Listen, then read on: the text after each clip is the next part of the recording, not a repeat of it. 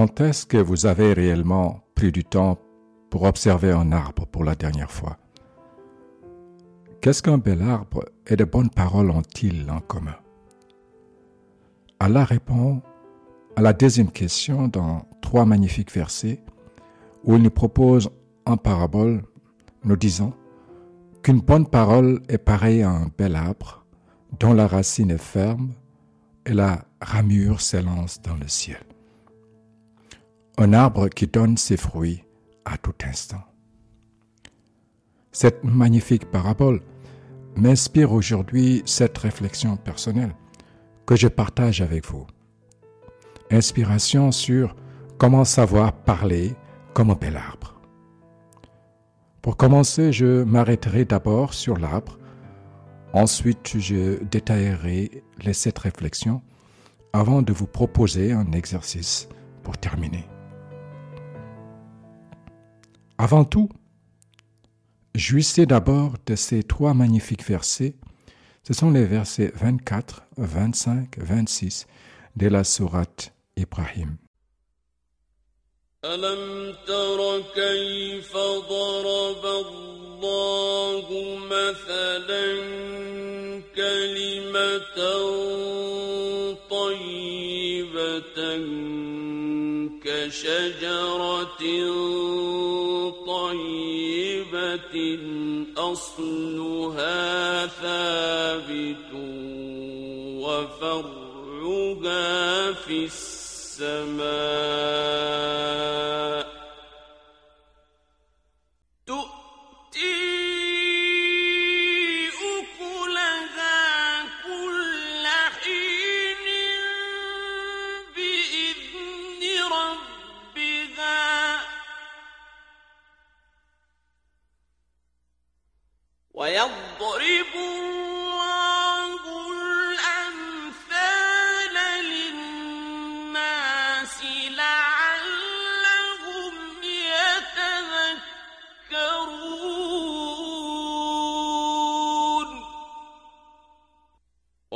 ومثل كلمة خبيثة كشجرة خبيثة اجتثت من فوق الأرض ما لها من قرار.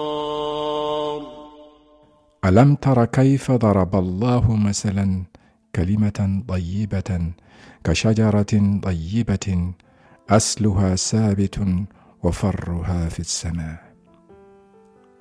تؤتي أكلها كل حين بإذن ربها ويضرب الله الأمثال للناس لعلهم يتذكرون. ومثل كلمة خبيثة كشجرة خبيثة اجتثت من فوق الأرض ما لها من قرار. تر كيف ضرب الله مثلا N'as-tu pas vu comment Allah propose en parabole Kalimatan tayyibatan Une bonne parole pareille à un bel arbre كشجرة طيبة أصلها ثابت وفرها في السماء Un bel arbre dont la racine est ferme et la ramure s'élance dans le ciel. Et il continue pour dire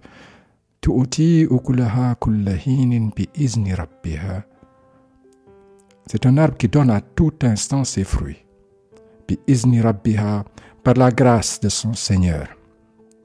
Il ne dit pas ici par la grâce de ton Seigneur, mais il dit il pointe vers l'arbre, il est le seigneur de l'arbre. Il pointe donc d'abord vers la particularité de l'arbre, vers l'univers des arbres. Et il continue.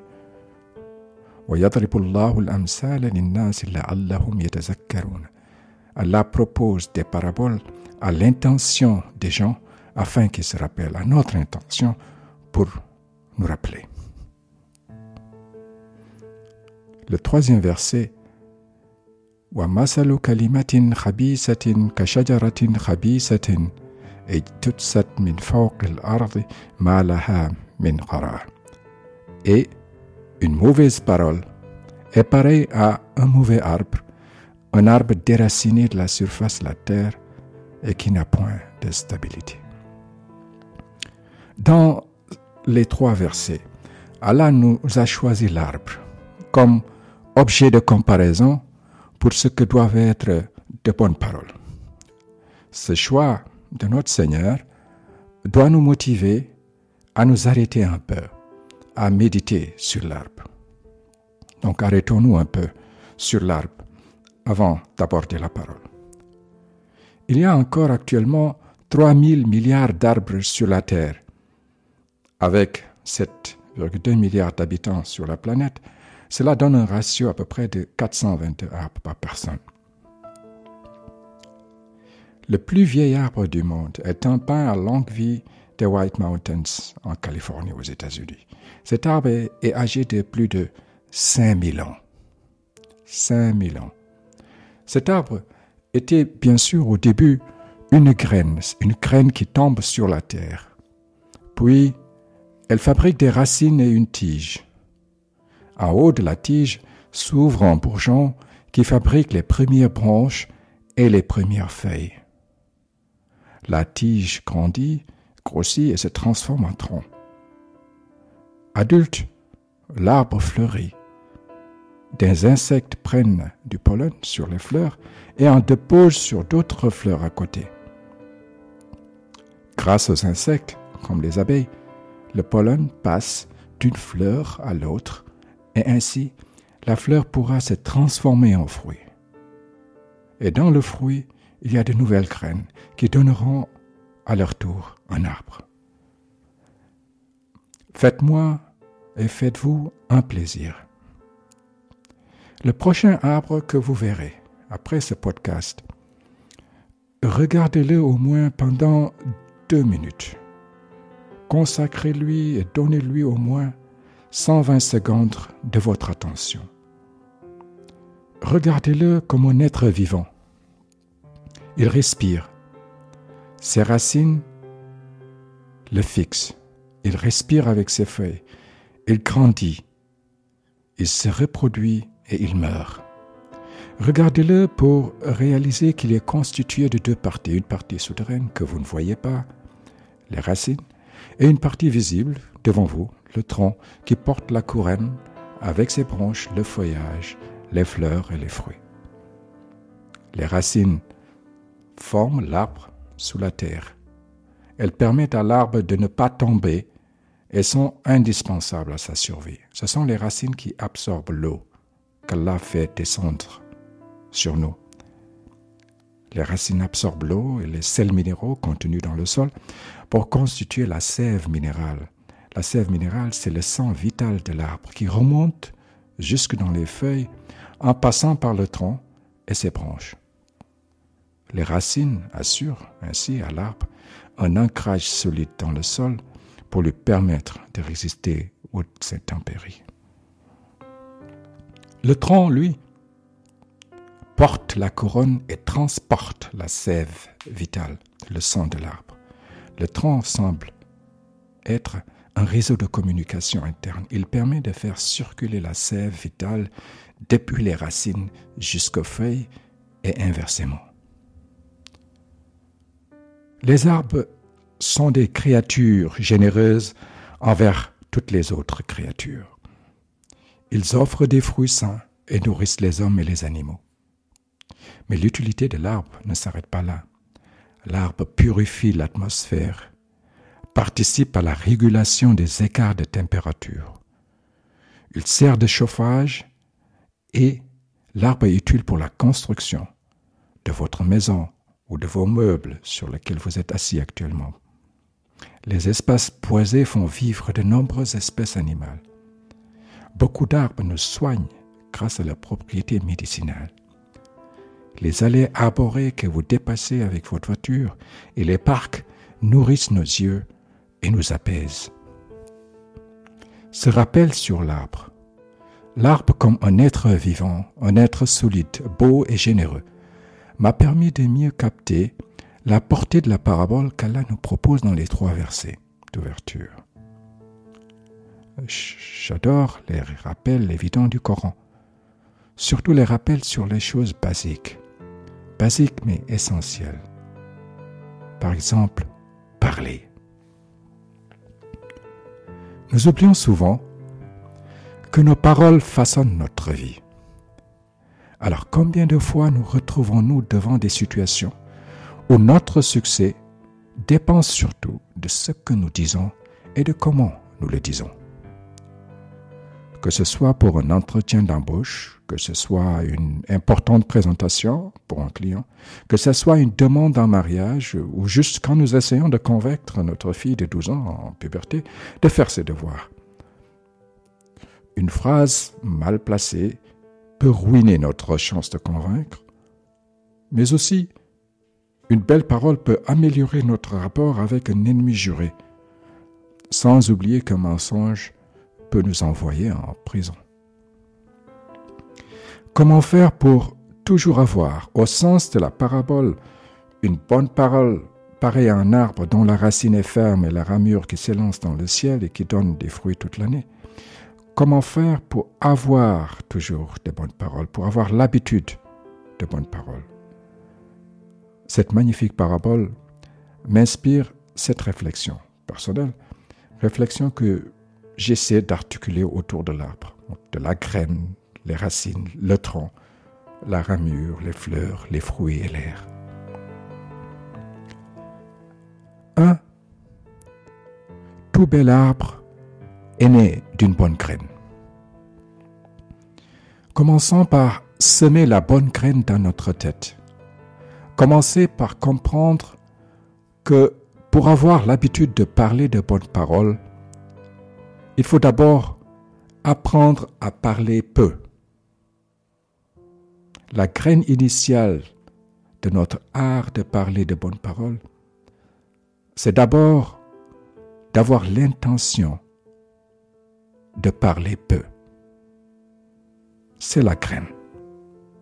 Deux, quand nous devons parler, posons nos paroles sur une racine solide, une racine ancrée dans un sol de vérité. 3. Parlons calmement, avec une vitesse modérée, comme la sève vitale, le sang de l'arbre qui circule dans le tronc de l'arbre. 4. Élevons-nous, gardons de la hauteur comme la ramure de l'arbre. 5. Soyons généreux comme l'arbre, offrant des fleurs. 6. Parlons agréable comme les fruits de l'arbre, offrons des paroles agréables qui nourrissent le cœur et la tête de celui qui nous écoute. 7. Purifions les cœurs comme l'arbre purifie l'air. Parlons gentiment envers ceux qui nous sont hostiles. Permettez-moi de détailler un peu cette inspiration. Mais avant cela, écoutons encore ces trois beaux versets.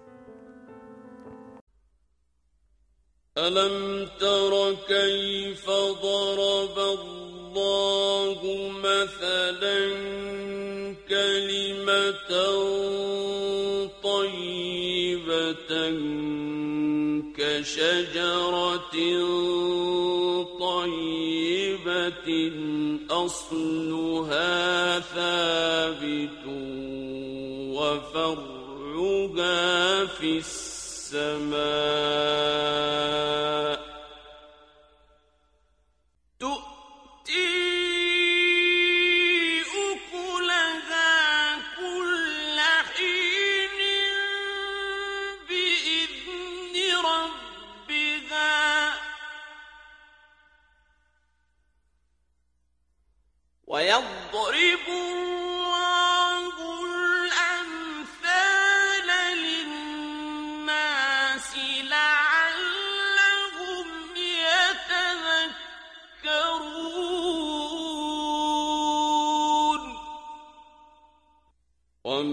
ومثل كلمة خبيثة كشجرة خبيثة اجتثت من فوق الأرض ما لها من قرار Donc nous commençons par la graine.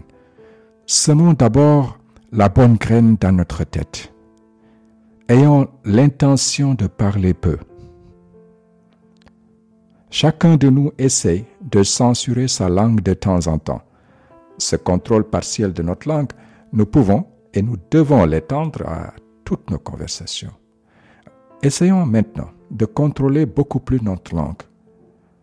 Pour notre langue, le ramadan doit durer 365 jours. Sur beaucoup de sujets de la vie, nous trouvons des proverbes qui illustrent équitablement les deux facettes, positives ou négatives, d'un sujet. Mais à propos de la parole, l'accent de la sagesse proverbiale est surtout penché en faveur du silence. Comme dans ce proverbe africain, pour rester dans le contexte de l'arbre, qui dit L'arbre qui tombe fait plus de bruit que la forêt qui pousse. Beaucoup d'autres exemples l'illustrent. L'avantage du silence, comme les tonneaux vides font plus de bruit, comme un beau parleur est un beau menteur, comme un homme de silence est un homme de sens, comme celui qui sait beaucoup est celui qui sait garder sa langue, comme une langue silencieuse fait une tête sage, comme la parole est d'argent, le silence est d'or. Ou encore un proverbe dans ma langue natale, polar, qui me vient à l'esprit et qui dit Sa anda yo wodat ko ndejjuɗa, sibu ɗemgal ene puyɗo mo hewani. Ce qui veut dire littéralement, si tu ne sais pas de quoi tu parles, tais-toi de temps en temps, parce que la langue met à nu le stupide qui a la tête vide. Ces proverbes qui voyagent à travers différentes langues, différentes cultures et religions expriment en commun une profonde vérité, que parler excessivement sans nécessité est le plus souvent un signe de stupidité ou de nervosité. Alors essayons de donner des vacances à notre langue. Et il y a une règle simple pour éliminer les paroles inutiles. Je vous propose, avant d'ouvrir la bouche, pour dire quoi ce soit, souvenez-vous de ce podcast. Pensons aux trois versets 24, 25, 26 de la Sourate Ibrahim. Pensez au bel arbre utile et posez-vous quatre questions cardinales avant de parler. Est-ce que ce que je veux dire est vrai? C'est la racine solide. Est-ce que ce que je veux dire est vrai? Premièrement. Est-ce que ce que je veux dire est nécessaire? Nécessaire comme la sève vitale qui coule dans le tronc de l'arbre. Troisième question.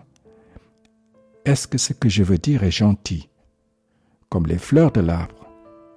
Et enfin, est-ce que ce que je veux dire est utile? Utile comme la générosité de l'arbre avec ses fruits, son ombre, son bois, la purification de l'air. Si une des questions est répondue par non, alors taisez-vous. Deux, basons nos paroles sur une racine solide, une racine ancrée dans un sol de vérité Soyons crédibles et prouvons ce que nous affirmons.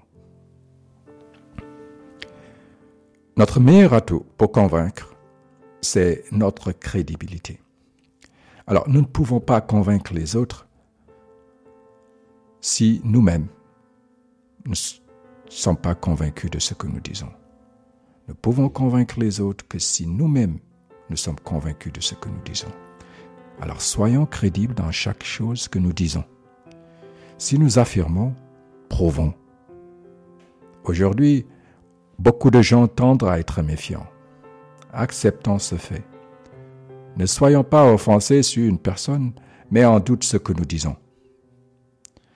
Préparons nos preuves et les exemples utiles qui illustrent ce que nous disons, en évitant les exagérations, en restant sur les faits.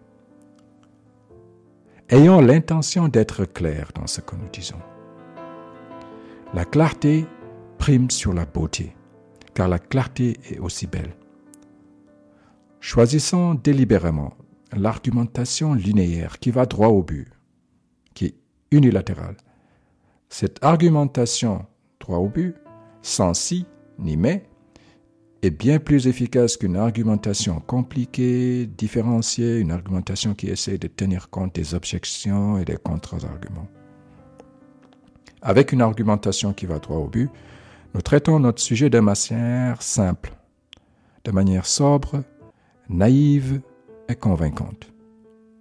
Nous avançons avec assurance en ligne droite vers notre objectif comme s'il n'y avait pas d'objection. Nous le faisons à la manière d'une personne simple et de bonne volonté qui croit en ce qu'elle dit. Alors essayons et prenons garde à ne pas vouloir être trop intelligent, à ne pas paraître intelligent. Plus nous parlons simplement, plus il sera facile de nous comprendre. Alors parlons de manière à ce que l'on nous comprenne. Si on ne vous comprend pas, c'est toujours de votre faute jamais de la faute de ceux qui vous écoutent. Dans notre argumentation linéaire, nous ne présenterons délibérément que les avantages ou les inconvénients. Nous choisissons délibérément de ne parler que d'un côté de la médaille. Nous sommes donc clairement pour ou contre avec des arguments et des exemples solides. Alors, vous me direz que les choses ne sont pas si simples que ça, que c'est polarisant. Ah oui, c'est polarisant et à dessein, car c'est à partir d'un pôle clair, solidement réfléchi et argumenté qu'on peut commencer à nuancer et qu'on peut commencer à évaluer, évoluer vers des plages de compromis. Trois, parlons calmement. Calmement comme la sève vitale qui avance, qui circule dans le tronc de l'arbre. Évitons autant que possible de parler en étant fâché. Se fâcher nous fatigue. Se fâcher peut nous tuer. Combien de personnes sont mortes de crise cardiaque en étant fâchées? Le conseil de Thomas Jefferson est une bonne règle. Le deuxième président américain nous conseille que si vous êtes fâché, avant de parler, comptez jusqu'à 10. Et si vous êtes vraiment fâché, comptez jusqu'à 100 avant de parler. Alors, si vous ne pouvez pas ou ne voulez pas compter, je vous suggère de penser à un nom d'Allah parmi ses 99 attributs, ou de réciter un de vos versets préférés, ou plus simplement, de vous rappeler un des sept courts versets de la Sourate Fatiha que vous récitez 17 fois dans la journée. Par exemple, Alhamdulillahi Rabbil Alamin. Cela vous servira d'instincteur de flamme pour calmer le début d'incendie qui couvre en vous. Parler calmement sans crier est important, comme nous l'enseigne Allah dans le verset de la Sourate Luqman, le verset 19, où il dit واقصد في مشيك واغضض من صوتك واقصد في مشيك واغضض من صوتك Sois modeste dans ta démarche et baisse ta voix. Baisse ta voix. Car il y a souvent un préjudice envers les gens qui parlent à haute voix, et surtout ceux qui parlent rapidement. Naturellement, vous pouvez être honnête et avoir l'habitude de parler rapidement, mais celui qui écoute une personne qui parle rapidement tend à se dire intérieurement, il parle si vite parce qu'il essaie de me surprendre. Il ne me donne pas la chance de peser ce qu'il dit. Il me cache sûrement quelque chose. Alors parlons avec un débit modéré. Faites des pauses pour donner à l'autre personne la possibilité de dire quelque chose. La chance de poser une question par exemple. Si possible, vous pouvez vous-même poser une question pour vous assurer que la personne à qui vous parlez est encore avec vous, qu'elle vous suit. Utilisez les pauses. La pause est puissante. La pause est un cri silencieux.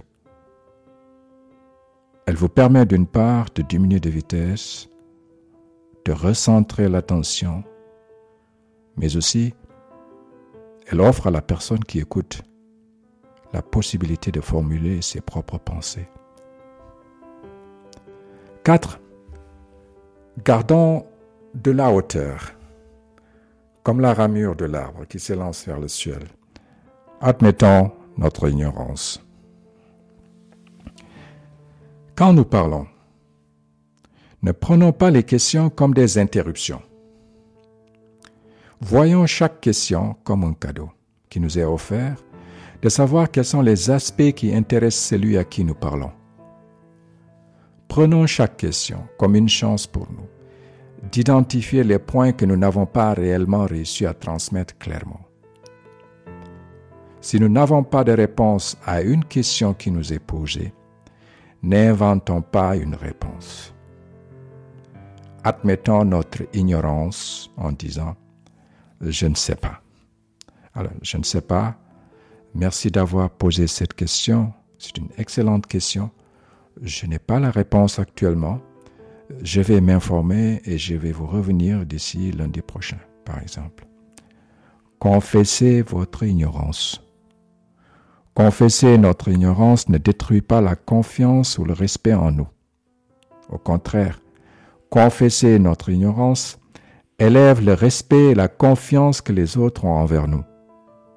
Confesser notre ignorance est particulièrement important.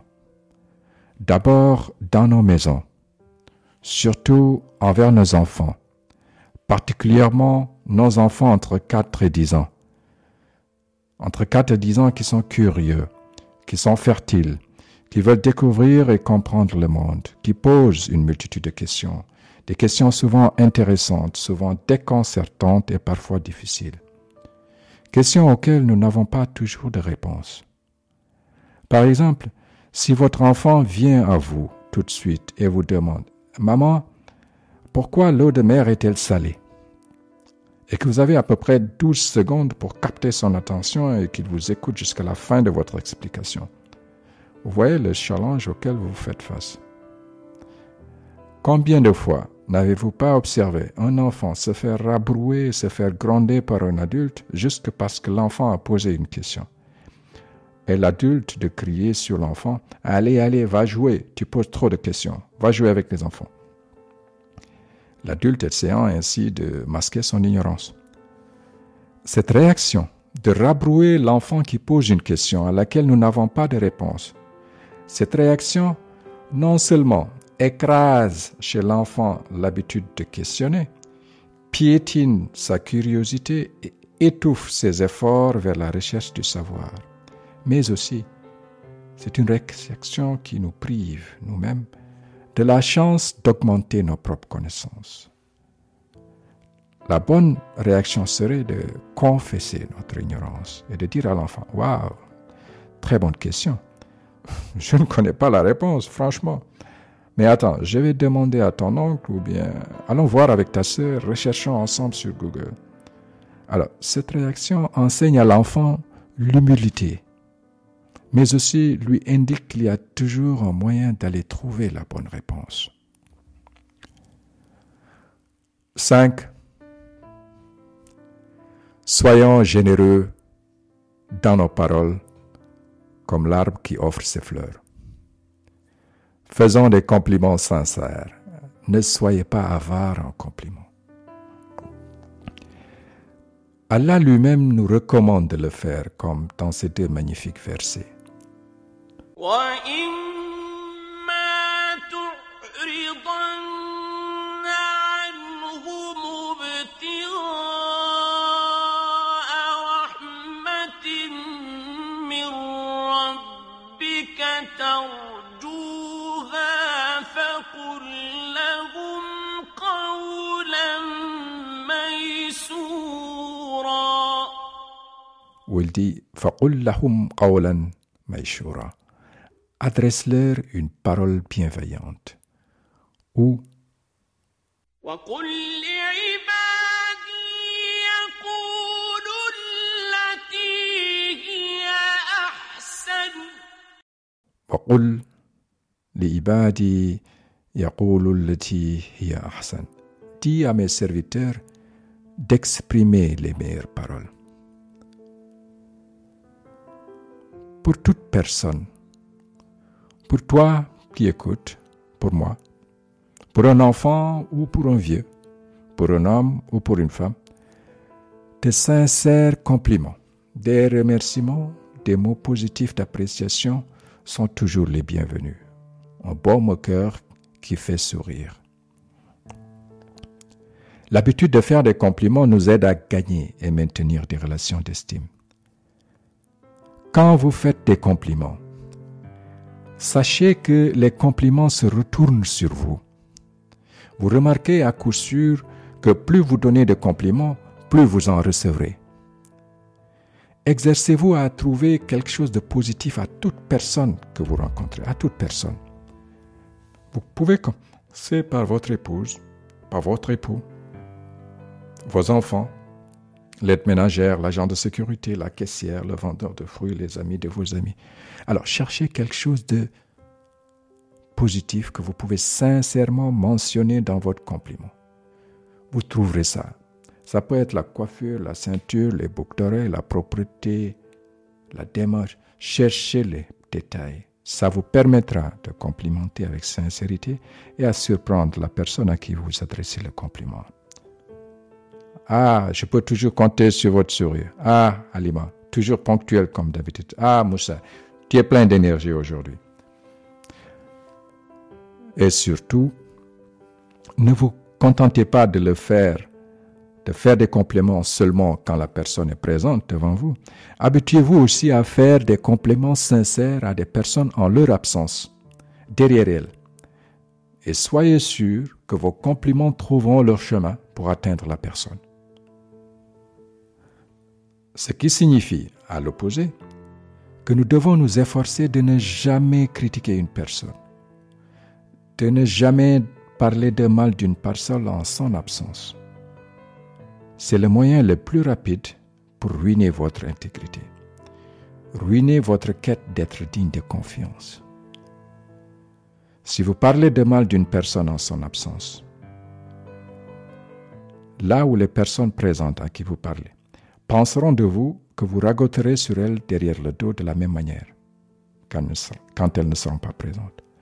Et c'est pourquoi efforcez-vous toujours, dans un groupe, quand quelqu'un commence à parler d'une autre personne en son absence, d'avoir le courage d'interrompre cette personne et de dire euh, Je ne me sens pas bien dans cette discussion. Pouvons-nous changer de sujet ou parler de cette personne quand elle sera présente? 6. Soyons agréables comme les fruits de l'arbre, offrant des paroles agréables qui nourrissent le cœur et la tête de celui qui nous écoute. Offrons avec euh, notre bouche des paroles agréables. Évitons de parler de thèmes destructifs. Si un de nos amis, voisins ou collègues subit des déboires, ne courons pas tout de suite le raconter partout.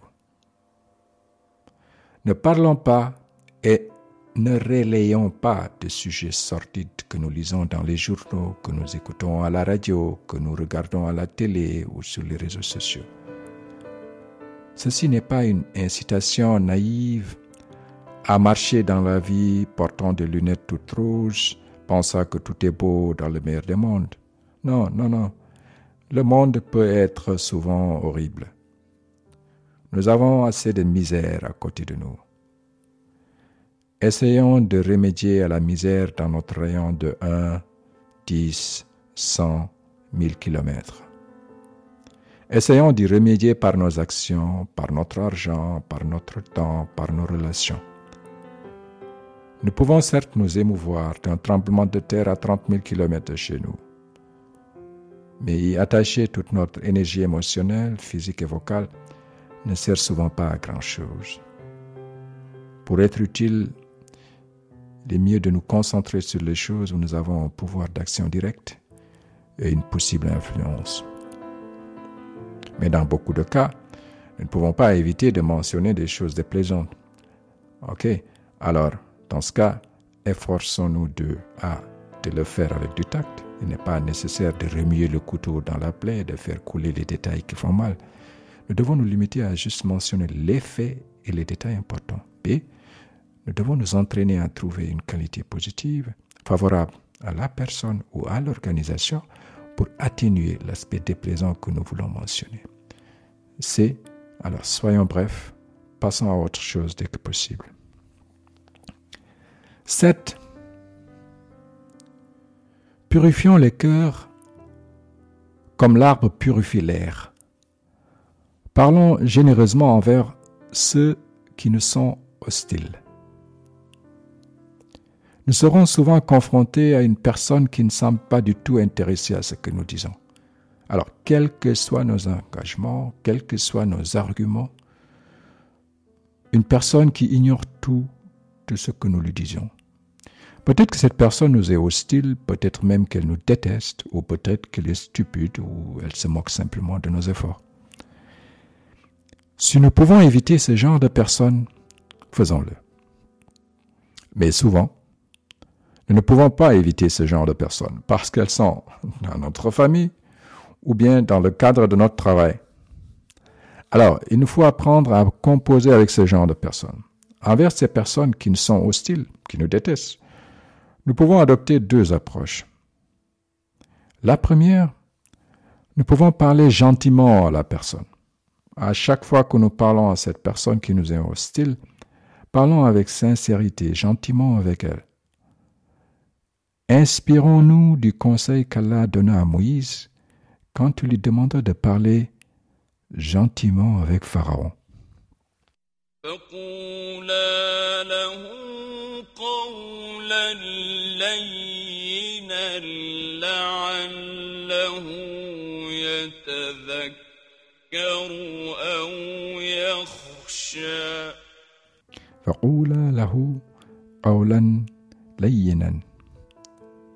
Alors parlez-lui gentiment, parle à Pharaon gentiment. Et pourtant, Pharaon était tout sauf gentil. N'est-ce pas lui qui égorgeait des bébés, abusé des filles et torturé son épouse? Si c'est à ce monstre qu'il faut parler doucement, alors comment parler aux autres? Sinon gentiment au moins. Deuxième approche envers ceux qui nous sont hostiles. Vous pouvez utiliser envers une personne qui vous est hostile un silence persuasif. C'est quoi un silence persuasif? C'est un silence qui consiste à influencer indirectement cette personne qui vous est hostile. En faisant quoi? À essayer de trouver trois qualités positives de la personne. Cherchez et cherchez sincèrement. Il y a toujours quelque chose de bon dans chaque personne. Cherchez jusqu'à ce que vous trouviez trois qualités positives de cette personne qui vous est hostile. B. Écrivez ces trois qualités positives sur une feuille de papier. Écrivez. C. Pensez seulement à ces trois qualités positives à chaque fois que vous pensez à cette personne qui vous semble hostile. D. Faites des compliments sincères à cette personne en son absence, en présence d'autres personnes, en mentionnant ces trois qualités positives que vous avez choisies. E. Priez pour cette personne. Faites des prières sincères pour cette personne envers Allah. Priez Allah pour cette personne qui vous est hostile. Priez pour elle en demandant à Allah de renforcer encore davantage ces trois bonnes qualités pour cette personne. Ne dites rien à personne de ce que vous faites pour cette personne. Faites-le simplement. Observez les résultats au bout de trois mois. Vous noterez graduellement des changements positifs dans le comportement de cette personne envers vous. Donnez-moi des nouvelles si vous le faites. Aujourd'hui, j'ai été plus lent que d'habitude. Ces trois versets 24, 25, 26 de la sourate Ibrahim, avec cette parabole d'Allah disant qu'une bonne parole est pareille à un bel arbre dont la racine est ferme et la ramure s'élance dans le ciel, un arbre qui donne des fruits toute l'année, ces trois versets m'ont toujours fasciné. Aujourd'hui, je me suis d'abord attardé sur l'arbre. Ensuite, j'ai partagé avec vous cette humble inspiration sur comment faire pour toujours avoir des bonnes paroles au sens de la parabole. Permettez-moi enfin, pour terminer, vous proposer l'exercice suivant. Observez vos paroles. Observez vos paroles pendant une heure, deux fois par semaine. Placez une caméra de surveillance dans votre tête. Observez votre conversation pendant une heure. Préférablement durant les conversations quand vous êtes relax. Dans une situation de discussion avec des amis, avec des collègues ou en famille. Observez ce que vous dites et comment vous le dites. Essayez d'identifier chaque expression négative ou destructive qui vous vient à la bouche avant que vous ne la prononciez. S'il vous arrive d'avoir exprimé un sujet négatif, ne vous blâmez pas. Faites une pause et pensez à une expression positive, généreuse comme l'arbre, que vous auriez pu dire à la place. Essayez au début de faire cet exercice deux fois par semaine.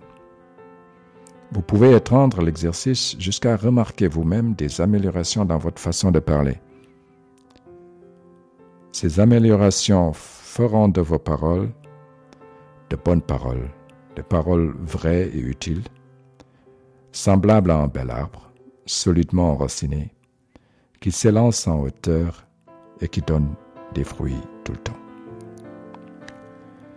Si cet épisode sur savoir parler comme un bel arbre utile vous a plu, je pense que vous aimerez également deux précédents épisodes, l'un portant sur l'écoute profonde et l'autre sur comment maîtriser nos pensées pour un cœur sain. Ces réflexions que je partage humblement ici sont les miennes. Elles sont ce que me parlent les versets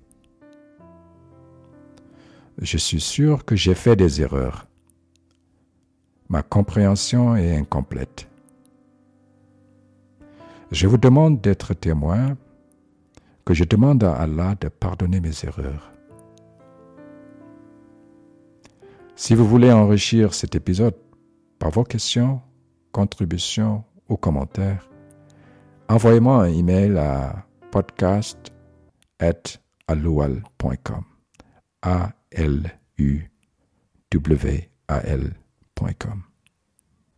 Merci de m'avoir donné de votre temps. Retrouvez tous les épisodes de mon podcast Allo Coran sur Apple Podcast, Google Podcast, Deezer, Spotify. Partagez avec vos amis et abonnez-vous gratuitement. Visitez mon site alloual.com. Je me réjouis de vos suggestions par email à podcast.aloual.com. À la prochaine.